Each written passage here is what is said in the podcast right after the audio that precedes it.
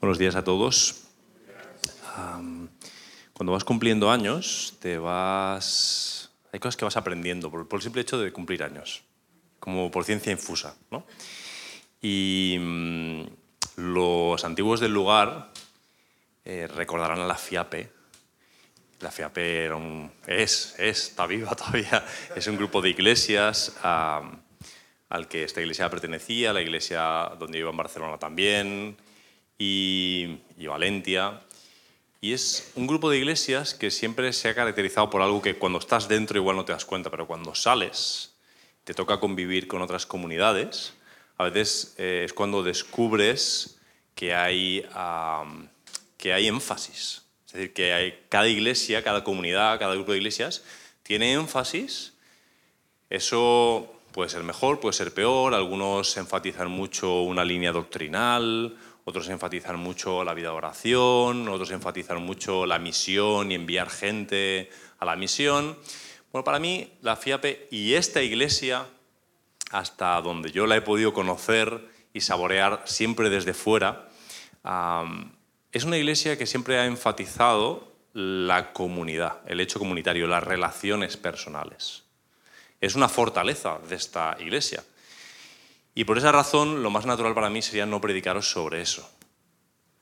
Pero, precisamente porque creo que es una fortaleza, em, siento que tengo que hablaros de esto hoy, de algunos principios bíblicos que tienen que ver con las relaciones personales.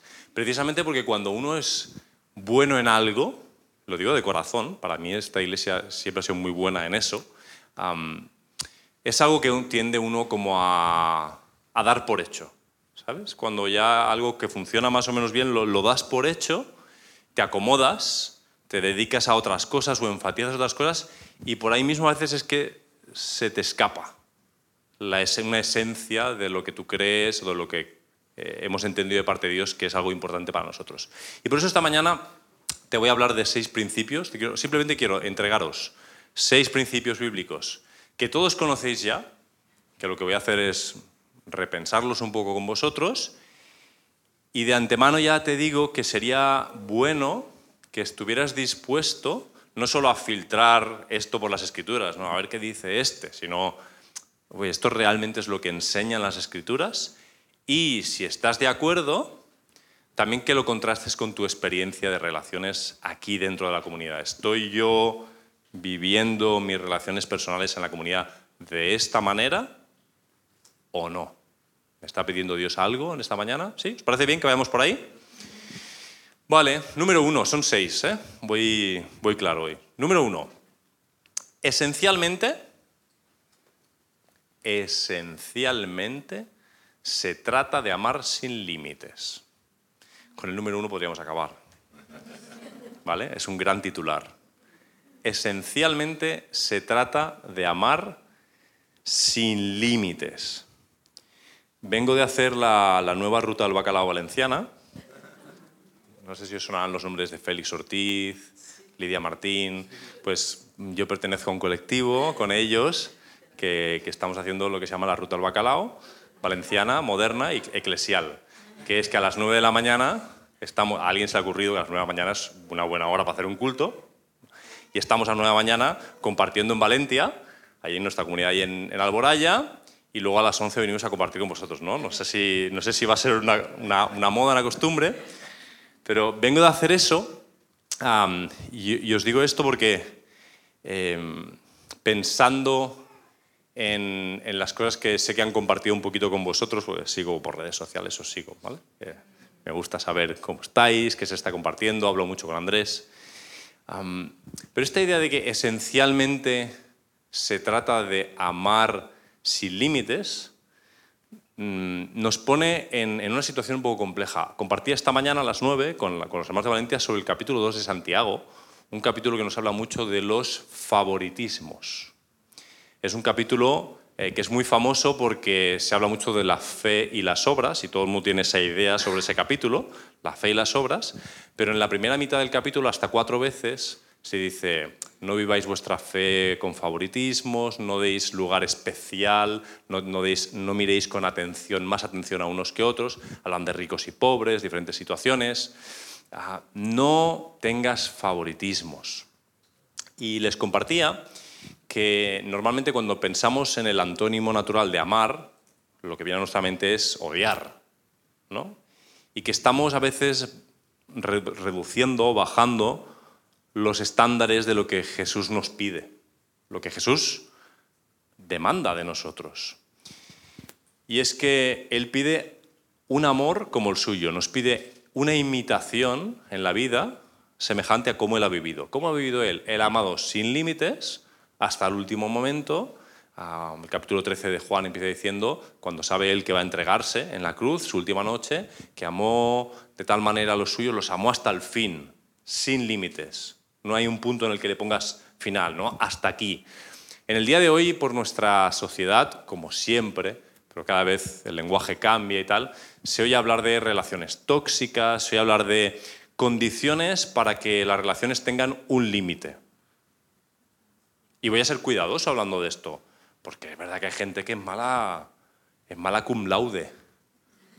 Y si te, si te quedas ahí al lado, oye, te dan en la segunda, te pones la otra mejilla y te, te roba la capa y los calzoncillos y sigues y sigues y tú sigues y tú tienes también que aprender en la vida a leer los momentos y no a dejar de amar, quizá apartarte, pero no a dejar de amar, que son cosas diferentes. Pero os digo estas cosas porque Santiago en el capítulo 2 contrasta el amor con el favoritismo. Es decir, dice que cuando hacemos favoritismos cuando miramos a unos mejor que a otros, él habla de ricos y pobres, pero las circunstancias pueden ser emocionales, espirituales, físicas, pueden tener que ver con cuestiones socioculturales, como la pobreza y la riqueza, u otros. En el momento en el que tú tienes preferencias, ya no estás amando de la misma manera, ya no estás amando sin límites. Yo he pensado mucho en estas cosas cuando en la vida de la comunidad somos mucha gente y uno dice, bueno, ¿y cómo hago? ¿Cómo hago para amar a 100 personas? ¿Cómo hago para amar a 200 personas? ¿Os, habéis hecho estas preguntas alguna vez? Y a veces nos excusamos o nos escudamos en la imposibilidad. O sea, yo puedo amar a 3, 5, eh, pero de ahí para adelante no, o sea, no me da el tiempo. ¿no? El amor también es tiempo, también es entrega.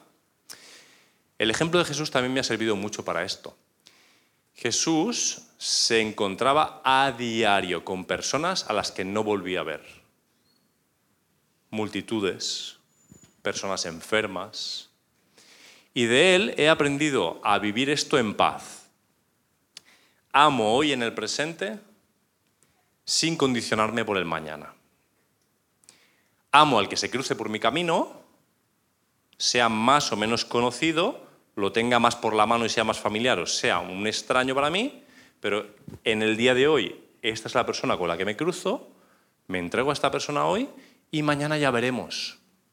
Y os digo esto porque en el pasado yo me he retraído o me he frenado de darme a otros haciendo cálculos mentales.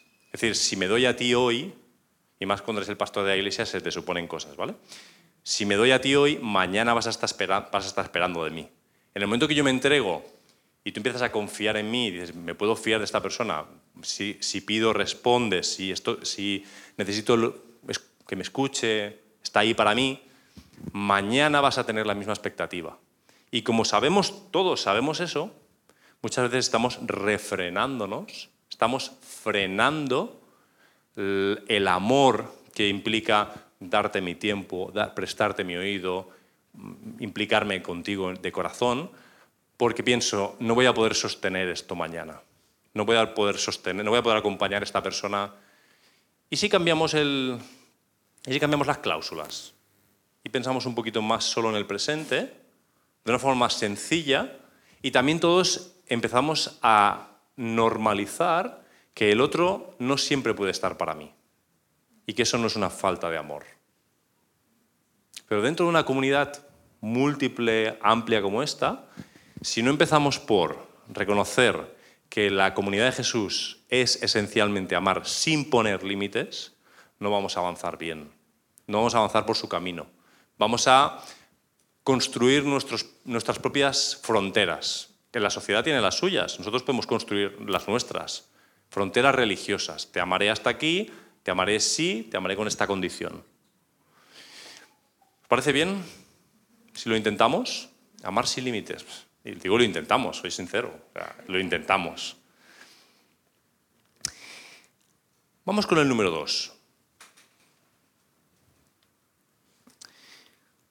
Soy el hermano mayor de dos. Tengo una hermana pequeña, tiene cuatro años menos que yo, vive ahí en Barcelona. Y desde que mis padres la tuvieron, es mi hermana. No, no pude elegir. En toda nuestra infancia hubo momentos que no quería que fuera mi hermana. ¿Sabes? Cuando hermanos, ¿eh? Las tensiones y tal. Hubo momentos en que quería que fuera un hermano. Me caché, me ha tocado la niña esta. Yo quería un chico con el que jugara a fútbol, a básquet, las cosas de los chicos. O hubo momentos en los que te peleas tal y dices, bueno, si hubiera un tercero, mamá, ¿por qué no, no tuviste otro tal? Tú no eliges la familia. Si tienes suerte, elegirás algún amigo. Si tienes mucha suerte, el amigo también te elegirá a ti. Y tendrás una amistad correspondida. Pero la familia no la eliges. La familia aprendes a amarla. El segundo principio lo voy a frasear de esta manera. Soy guardián de mi hermano. ¿Recordáis el texto en Génesis 4, eh, dos hermanitos que tampoco se eligieron el uno al otro? Y una escena en la que ambos ofrendan a Dios y la ofrenda de uno es agradable a Dios, la del otro no. No vamos a profundizar ahora ni en las raíces teológicas del asunto.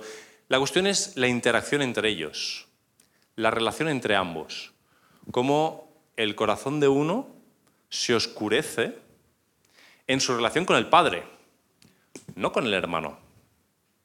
El problema que tiene Caín inicialmente no es con Abel. El problema que tiene Caín es un problema con Dios. Y seguramente, y antes de seguir con ellos, recordarás a otros dos hermanos muy famosos de la parábola de Lucas 15, donde uno, el pequeño, sale con parte de la herencia y malvive, malgasta, y el mayor es un tío es un valenciano de bien. Es un currante que todos los días está ahí para su padre. Y cuando el pequeño vuelve, recordaréis que se monta una fiesta y el mayor viene más tarde de trabajar porque hace horas extra, porque es una persona cumplida como, como pocos. Pero cuando viene y ve la fiesta, un siervo de la casa le informa la razón de la fiesta y él se enfada. Se pilla un mosqueo importante. ¿Recordáis con quién se enfada? Se enfada con el padre. Normalmente los enfados son casi siempre con el padre o con la madre, antes que con el hermano. Porque son los que tienen la autoridad. Es decir, a ti te molesta lo que hace tu hermano. Entonces, ¿qué haces? Apelas al que tiene la autoridad para cambiar la conducta del hermano. Y Abel, con su conducta, de una manera indirecta y sin ninguna mala intención, está denunciando a Caín. Y cuando Caín se enfada con Dios y Dios le habla al corazón, le dice, cuidado, que el pecado está a la puerta y llama y tú tienes que, tú tienes, tú tienes que, eres tú el que tiene que refrenar. Pero ¿sabéis cómo acaba la historia? Él asesina a su hermano y cuando Dios le pregunta, le va a hacer una pregunta muy clara. Es decir, ¿dónde está tu hermano? Y si quieres que la pregunta sea puramente geográfica, geolocalización, ¿dónde está, porque Dios sabe, la sangre de Abel, ¿dónde está el cadáver de tu hermano? Podría haberle preguntado, porque Dios sabía lo que había pasado. ¿Dónde está? Pero la pregunta él la responde de una forma más espiritual. ¿Soy yo acaso guarda de mi hermano? Y si piensas bien en la escena, lo más natural es pensar, pero serás hipócrita. Eso es lo que pensamos enseguida. Pero, ¿cómo vas a, cómo vas a que tienes la desfachatez de decirle a Dios que si yo pues, acaso guarda de mi hermano? Pues si es tu único hermano. Es tu hermano, no solo tu hermano la fe. Podemos trasladar el asunto. Es tu único hermano en la sangre. O sea, si no tenías una responsabilidad hacia él, no la tienes hacia nadie. Todavía no sois padres, no tenéis vuestras familias. Si tú no tienes responsabilidad hacia tu hermano, ¿hacia quién? Era la primera persona por la que Caín tendría que haberse ocupado, barra preocupado, barra cuidado, barra guardado. ¿Soy yo acaso guarda de mi hermano? La respuesta es tan clara, pues sí. Evidentemente, eres guarda de tu hermano. Y esta es la idea que quiero que se quede grabada en tu mente. Que esencialmente se trata de amar sin poner fronteras y que sí, efectivamente, eres guarda de tu hermano. Ah, pero si es que yo no le conozco. Bueno, pues haz algo, conócelo. Es que no puedo guardar a tanta gente yo. Yo no puedo guardar, ¿vale? Estoy de acuerdo. Sí, tenemos limitaciones de dinero, de tiempo, de tal. La pregunta es, ¿está frente a ti hoy, ahora? No lo esquives. El problema es, yo intento que, que miréis más, más, profundo, es decir, lo estás, viendo lo estás viendo con el refilón del ojo, está ahí, a tu lado, y sabes que tienes ese problema. somos muchos, ¿no? Ya alguien le cuidará, ya, ya Pastor Andrés hará algo, o alguien, pues yo no puedo asumir esto. ¿Seguro? ¿Qué es lo que no puedes asumir? ¿Renunciar a qué es lo que no puedes asumir? ¿El tiempo de qué? ¿Qué recursos? ¿Qué cariño? Porque al final, andando con el tiempo, si tú tienes un poco de experiencia en lo que es la vida de la iglesia, oye, nos pelearemos por unas cuantas doctrinas más arriba o más abajo, te gustarán más los predicadores, los que cantan, esto, lo otro. Cuando tú vas pasando los años en una comunidad de fe, al final lo que atesoras es el acompañamiento. Lo que atesoras son los oídos que te escuchan, los abrazos de verdad, los corazones que sabes que, oye, han estado en algún momento y en otros momentos no han podido estar, pero sabes que si pudieran, si estuvieran en sus manos, estarían lo, normalizas. No es, ah, no estuviste, sino que tú dices, bueno, yo sé que si hubiera podido, hubiera estado. Y mides las cosas de otra manera. ¿Eres guarda de tu hermano? Sí, eres guarda de tu hermano. Eres guarda de tu hermana. No huyas de tu responsabilidad. Asúmela y vivirás lo mejor que puedas. Pero no te autoengañes. No, no empieces a formular barreras, bueno, pues mis hermanos son los de la fila 1, 2 y 3. Vamos a hacer microcomunidades. Mis hermanos son los de mi... ¿Tenéis grupos de hogar? Sí. Los de mi grupo de hogar. Vale. Pero a lo mejor Dios te pone otra necesidad en el camino. Es decir, sí, pero apertura de mente, apertura de corazón. ¿Qué va a hacer Dios hoy? ¿A quién me va a poner delante? Esencialmente se trata de amar sin límites y eres guarda de tu hermano. ¿Suficiente o...? Con esto, en verdad, es que son, ya lo, he hecho queriendo, tiro así principios atemporales y imposibles de cubrir del todo, para que nos deprimamos juntos y nada, nada. En verdad, es un, es un deseo, es un anhelo de que, que indaguemos un poquito más en nuestro corazón. A lo mejor el primer principio es el que tú tienes que llevarte hoy y masticar toda la semana. Mm, me estoy enfriando, en el sentido de amar, me estoy, no me estoy dando a los demás. O a lo mejor es, te descubres a ti mismo poniendo muchas justificaciones para no ser el que pone la cara por tu hermano. Guarda, en sentido militar, ¿no? Un tío que se pone enfrente y protege. Número tres. Algo sobre fidelidad. Os voy a mencionar el número tres. Fidelidad. Una cosa de la que se habla mucho pensando en el matrimonio. ¿No? La fidelidad. Tranquilos, está bien. Está bien, doy fe. Lo pensamos mucho. Y es el, casi el único momento en que en la sociedad se dice fidelidad, que tiene que ver con la fidelidad sexual, o sea, con la fidelidad física hacia la pareja. Pero el concepto es muchísimo más amplio que eso, muchísimo más, va mucho más allá. ¿Cómo ser fieles los unos a los otros en el contexto de la comunidad? Os voy a decir cómo funcionamos en nuestra sociedad con ejemplos sencillos que todos habéis vivido. Quieres trabajar y sales a buscar trabajo y te piden un currículum vitae, no puedes elegir, tienes que escribirlo, aprendes, te enseñan en el SEPE, ahí te enseñan cómo hacerlo, escribes tu currículum vitae Y empiezas a encontrar dilemas morales. Porque te dicen que hay que hacerlo así, hay que hacerlo así. Inglés, muy ambiguo. Nivel, básico no suena bien. Medio, medio, es mediocre.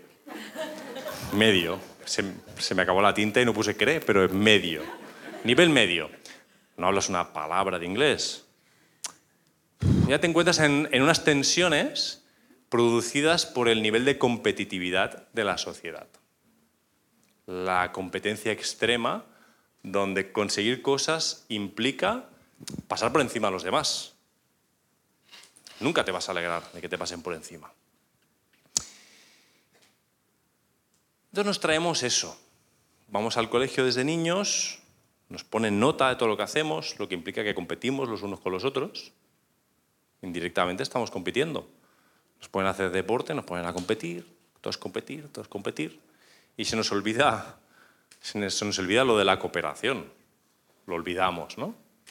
Es difícil de vivir.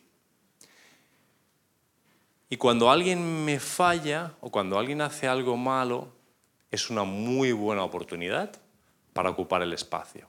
Es decir, si estamos compitiendo por un trabajo y yo averiguo que la persona con la que estoy compitiendo tiene tal o cual falla y lo puedo hacer notar y eso va a implicar que el trabajo me lo den a mí, pues yo no soy el que ha cometido la falla. Yo solo estoy expresando una realidad. Yo soy mejor candidato porque yo no tengo esta falla de carácter, por ejemplo. ¿no? Y la Biblia enseña algo muy raro que practicamos muy poco. En Proverbios, el que encubre, encubrir, encubrir es malo, por defecto. O sea, es lo que intentas hacer con todos tus pecados, encubrirlos. Es malo, es malo encubrir, ya lo sabemos, ¿no? Ahora dice, el que encubre la falta, busca la amistad. ¿Cómo? A ver, espera. El que encubre la falta busca la amistad. El que la divulga aparta al amigo. Como que la Biblia me está diciendo que encubra. El odio despierta conflictos, pero el amor cubre todas las faltas. El primero era Proverbios 17, este es Proverbios 10. Primera de Pedro, para que o sea, dice, ah, es el Antiguo Testamento, no es el Nuevo Pacto. Primera de Pedro, capítulo 4. Y ante todo, tened entre vosotros ferviente amor, porque el amor cubrirá multitud de pecados. Te has equivocado con el tema de encubrir. Encubres los tuyos y denuncias los del vecino. Y es justo al revés. La fidelidad a Dios y al hermano es justo lo opuesto. Es mejor exponer los míos y buscar sanidad y encubrir los de mi hermano. No dejarle, me perdonéis la expresión, pero no puedo evitarla, estamos en España, ¿vale? Con el culo al aire. Que es algo que nos gusta mucho, porque cuando el de al lado queda mal, yo quedo mejor. Si el de al lado mide solo metro sesenta y cinco, parezco muy alto. Si el de al lado es muy feo, ¿no? En los grupos de amigos siempre funciona eso. Está el guapo, el simpático. Y, hay que, cada uno negocia con su rol, sus posibilidades de, de éxito en el futuro. La Biblia nos está enseñando que cuando a nuestro alrededor, en nuestra comunidad, los hermanos fallan, pecan, ni siquiera dice contra quién, por defecto, nuestra posición debería ser la de cubrirles, protegerles, no divulgar, no mostrar sus flaquezas, no hacer saber a todo el mundo lo contrario. Y esto no lo estamos practicando mucho. No os estoy preguntando, ¿eh? estoy afirmando que en los ambientes en los que yo conozco no lo practicamos mucho. Más bien lo contrario. Estás con un hermano y parece que preocuparte por él es decirle, oye, cuidado con Gloria, que sí es nuestra hermana, pero en esta área, búscate otra hermana, porque en esta área Gloria, ¿sabes? Y le damos a la lengua y quemamos, quemamos, quemamos lengua. No. ¿Cómo voy a decir yo que la obra que Dios empezó en mí no la ha terminado, que la obra que Dios empezó en gloria no la ha terminado, y no darle a Dios, no a gloria en primer término, sino a Dios la oportunidad de trabajar en gloria. ¿Y cómo no dar la oportunidad a mi hermana? Un nuevo día, nueva misericordia, una nueva oportunidad.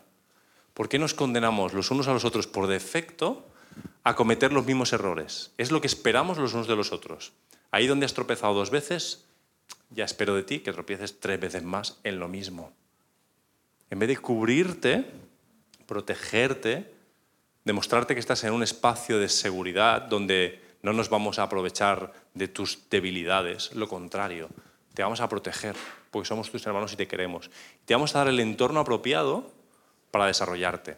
Todos los educadores hoy, bueno, aparte de que el lenguaje positivo y tal de educación de los niños, todo el mundo el no, el no está prohibido prácticamente, ¿no? O sea, es que el no, no le digas que no a tu hijo ahora. No le digas que no, se han pasado. O sea, un poquito, igual nos pasábamos antes, pero ahora se han pasado, ¿no? Un poco del no. X, que estaba grabado y luego siempre me pasa factura. A dónde iba de verdad, a dónde iba de verdad. Está demostrado que los hogares donde los padres cubren a sus hijos, no dándoles caña por cada error, sino dejándoles equivocarse y enseñándoles con el ejemplo práctico, que sus errores no les condicionan.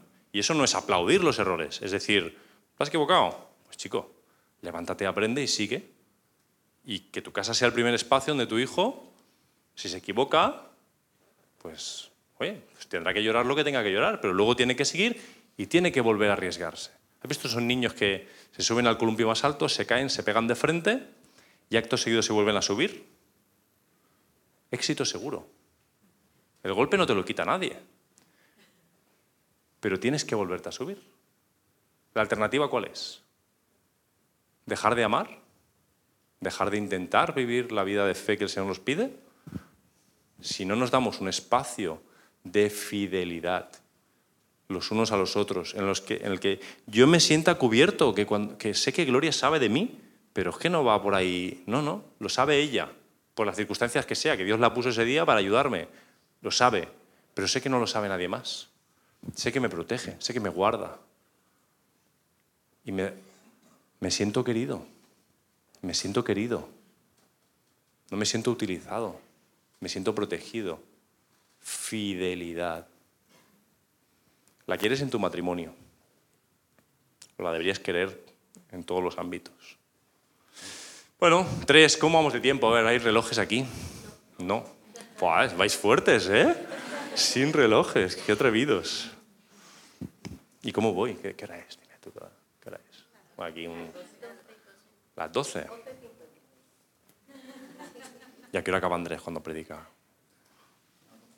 ¿A las 12?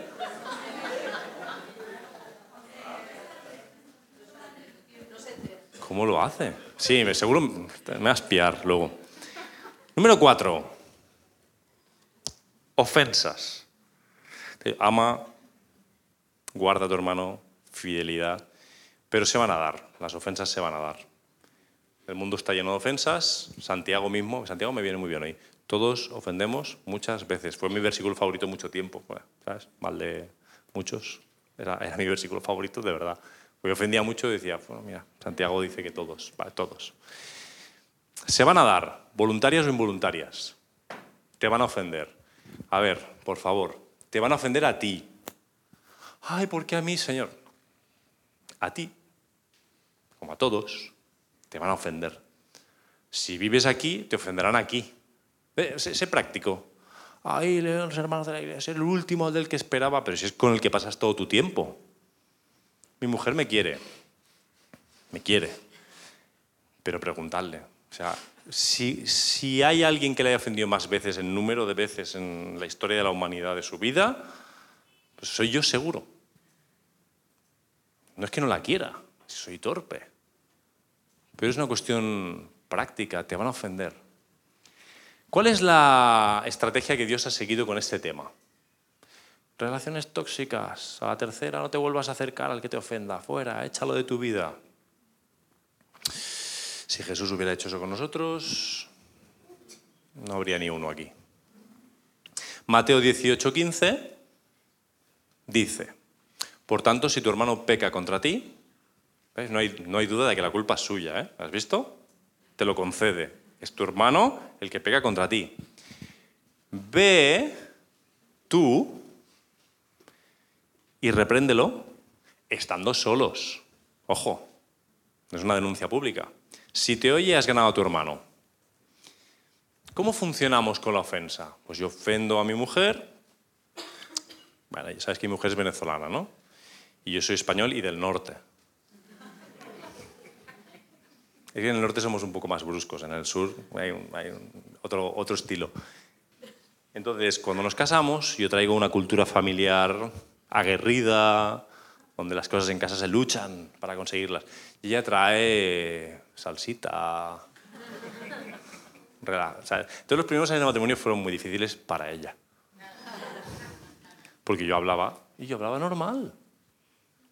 Pero por lo visto tengo un problema con el tono un problema con el tono. Es una cuestión que yo, nadie me había informado, me lo encontré. Entonces, ¿qué pasa? Si yo ofendo a mi mujer porque digo algo en el tono inapropiado, según ella, según ella, y ella dice, el ofensor es él, claramente, ¿no?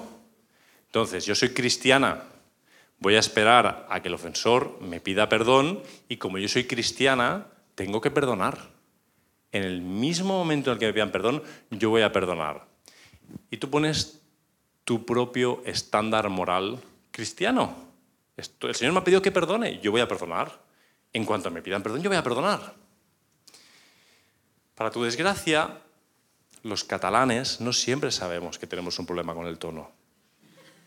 Y si mi mujer se hubiera sentado en una silla a esperar que su amado le pidiera perdón por algo de lo que no era consciente, no era consciente yo, pecador, oh pecador, pues todavía estaría esperando después de 15 años de matrimonio. Hay, hay, hay parejas que donde la mujer, estoy mirando, viendo las caras, y hay mujeres latinas casadas con hombres menos latinos que están haciendo así como... que están con un gesto de cabeza que no lo para, no para, no para. Como, sé de lo que me hablas. Bien, ok. El, el contrario no sé, no sé cómo será. Pero X, X. La cuestión es que ella estaría esperándome todavía porque gran parte de las ofensas en la vida son involuntarias. Ahora podemos marcar un nuevo estándar. Ok, ok, te entendemos, Oscar. Mateo 18, versículo 15.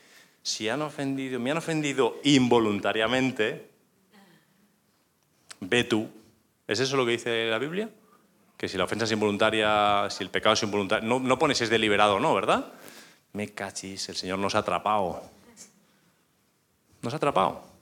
Pues lo cierto es que ¿Quién eres tú? O sea, tú no vas a saber si es seguro. Siempre pensamos lo peor. Lo has hecho queriendo. Lo hace queriendo porque me quiere hacer daño, me quiere... Siempre pensamos lo peor. Bueno, yo siempre pienso lo peor. Hay gente muy buena entre vosotros, pero yo digo, hmm, lo ha hecho para fastidiarme. Lo ha hecho para hacerme daño. Sabe que ese es un punto débil y tal.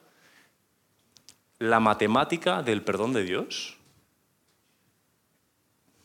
no, no nos deja salirnos. No nos deja escaparnos. ¿Estás ofendido? Todo el mundo sabe cuando está ofendido. Puedes hacer la víctima, puedes mirar donde quieras, pero tú lo sabes que estás ofendido, sabes que te ha hecho daño eso. Levántate y ve al ofensor. Ve al ofensor. Y estando solos tú y él, háblale. Ojo, el propósito es ganar a tu hermano.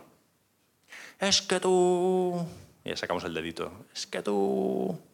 No, más fácil. Esto que has hecho a mí me ofende. Es más fácil. En vez de empezar con las discusiones, si empiezas por tu corazón, mira, no sé cómo hablabais en tu casa, no sé qué nivel de intensidad había, no sé cuáles son tus razones, pero cuando a mí alguien me habla así, me hiere. Eso no genera ninguna discusión, es que no es discutible. A mí me hiere. Ah, es que eres un hipersensible. Eso, eso, eso lo dije un par de años. Valeria no puede ser, muy sensible. no hay quien te siga al ritmo así. Tú te buscas tus argumentos. Te los vas a buscar. Somos muy listos. Ve tú.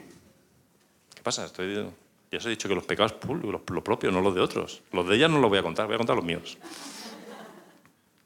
Ya tiene, tiene, ¿eh? Pero la voy a cubrir. Ve tú. ¿Y si es deliberado qué? Si es deliberado, estás en uno de los, estás en uno de los actos de amor más grandes que se pueden hacer.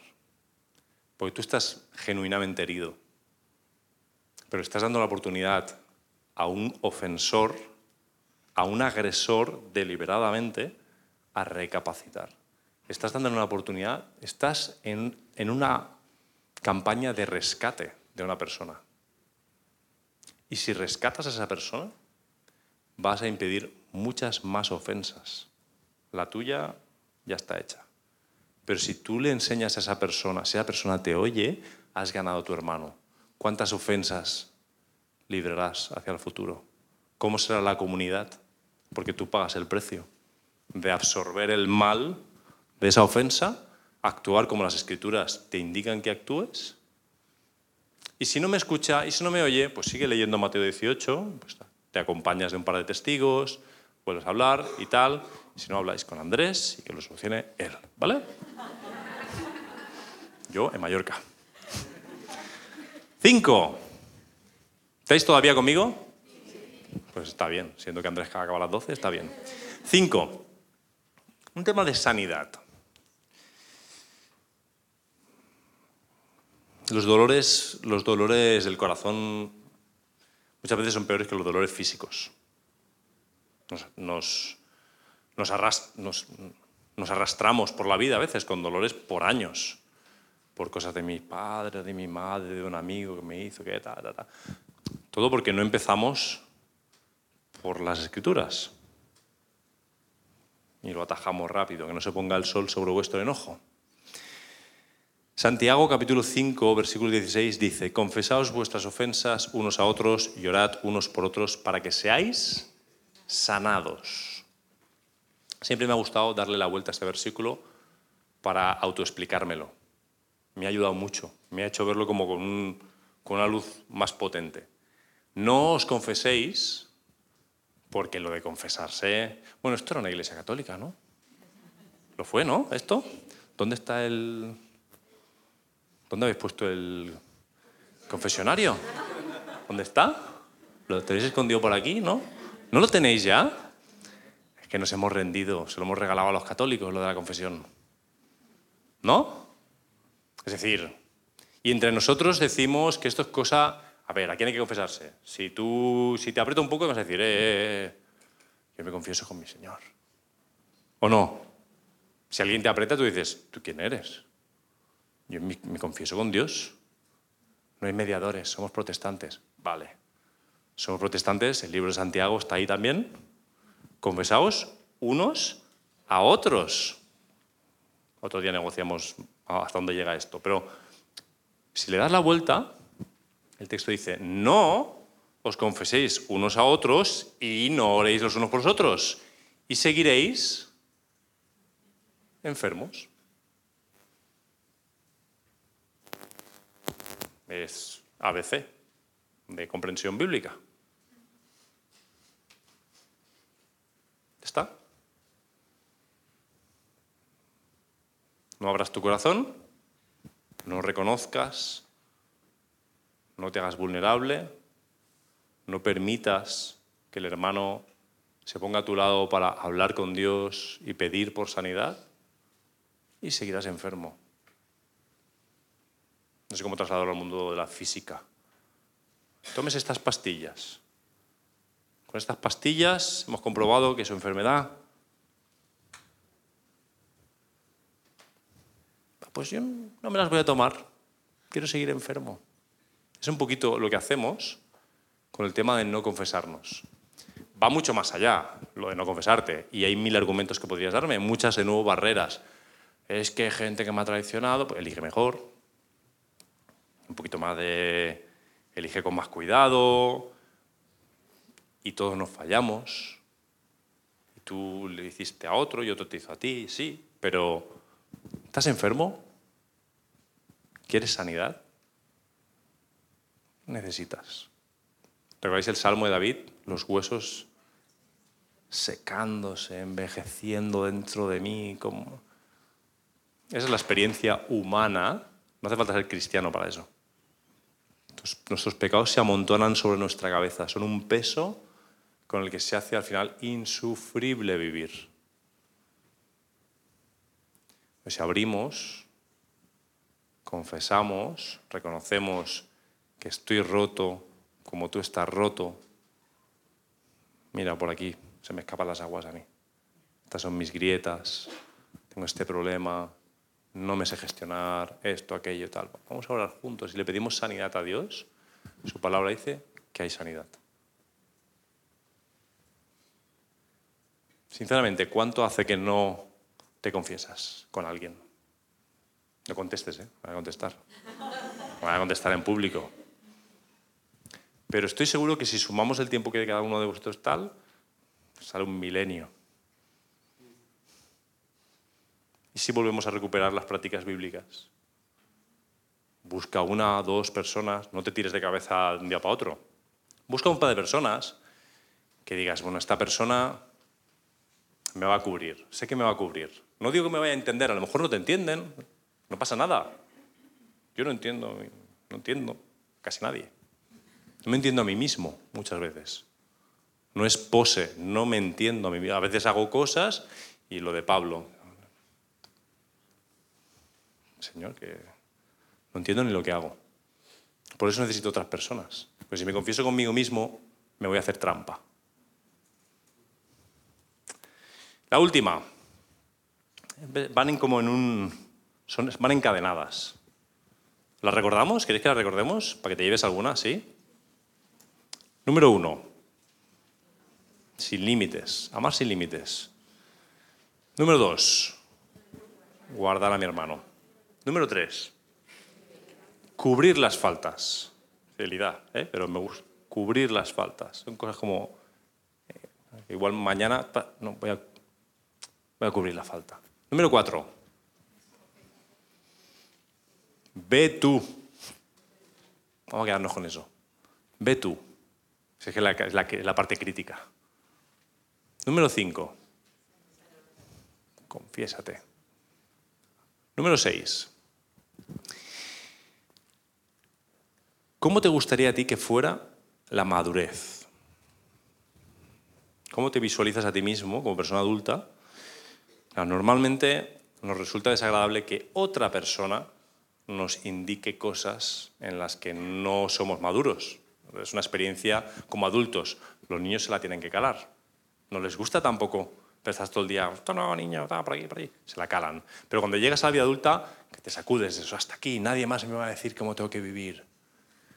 Libertad, tal. Ya a los 14 ya hay que lo están gritando. Pero como adultos, una de las cosas más desagradables en la experiencia es que otra persona venga a llamarte la atención, vengan a decirte algo que supuestamente, y lo peor es cuando, cuando tienen razón. Pues si dice una tontería, pues no pasa de ahí. Pero cuando tienes razón, como que te sientes denunciado, es como que sientes algo dentro tuyo, yo debería haber sabido. Lo que te pasa por dentro es que tú sabes que deberías haber sabido, deberías haber pero no lo has hecho y ahora te lo dice otro. Aparte siempre es otro que tú lo ves y dices, ¿de verdad tú? Tú, tú, que me lo tenías que decir tú. ¿No podía ser otra persona? Si hubiera sido otra persona, ¿sabes qué hubieras pensado? ¿De verdad tú? Porque tú desearías que se presentara Dios mismo, que es omnipresente y puede hacerlo, se presentara y te gustaría oír su voz. Así es como anhelamos los momentos espirituales. A solas, orando ahí, en un reclinatorio, tal, y, oír la voz de Dios diciéndote, Manolo, tienes que tener cuidado con esto, tal. Dios tiene que tener una voz guapa. Y tú, escucharle y y reflexionar, orar, darte cuenta y que haya una transformación en esa conversación y salir de ahí. ¿Has visto Matrix? Tienes que haberla visto ya porque hace 25 años por lo menos que salió. Cuando quieren ser karatecas, pum, le meten ahí el programa. Por ciencia infusa. les conectan y ahora ya soy karateca. Así es como tú quieres madurar. Que sea Dios el que en alguna de sus artimañas espirituales, el que tiene esas capacidades, te toque con su varita mágica y tú ya no seas tan chiquillo en algo en lo que deberías ya, que ya estás con tus canas. Pero nunca funciona así. Dios te pone al lado a iguales y ahí es donde se bate el cobre. Dice Proverbios, el hierro con hierro se afila. ¿Todavía pasan afiladores por este barrio? Con el...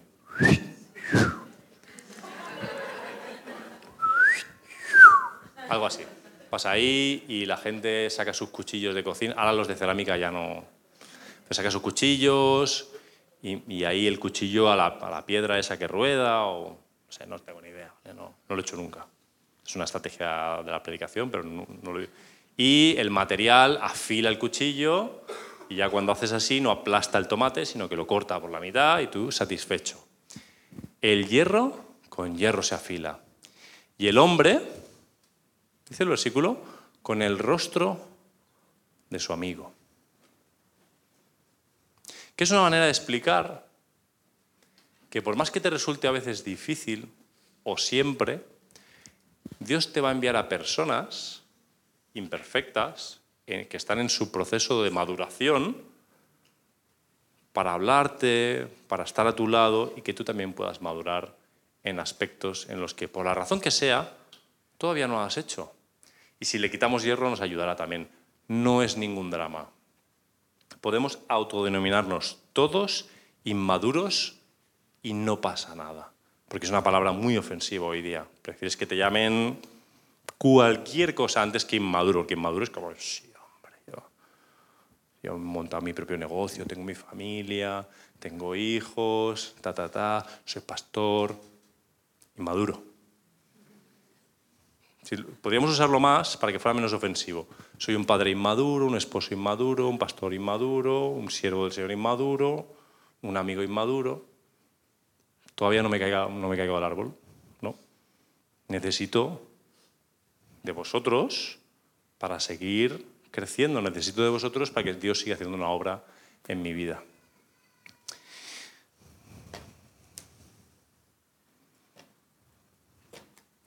quédate con lo que quieras. El Señor anhela que en su comunidad las relaciones sean acorde a su reino. Y la cantidad de barreras que ponemos, la cantidad de argumentos, la cantidad de frenos, porque sabemos que implica, que me doy, me tengo que dar. Y si me doy, es como que ya no me pertenezco. En el momento que me doy, no me pertenezco a mí mismo. Entonces, en el nombre de Jesús, te invito a darte a los demás, para que las relaciones en la comunidad sigan siendo la herramienta que Dios usa para que maduremos y crezcamos y Él siga poniendo en nuestras vidas la imagen de su Hijo. Ser conforme, que lleguemos a ser conforme a Jesucristo. Eso es lo que, por eso te tiene aquí. Ese es su propósito. El propósito de la iglesia no es hacer cultos, no es alabar, no es escuchar la predicación. El propósito de la iglesia es que sea el entorno, la comunidad en el que todas las personas nos vamos pareciendo cada día más a Jesús.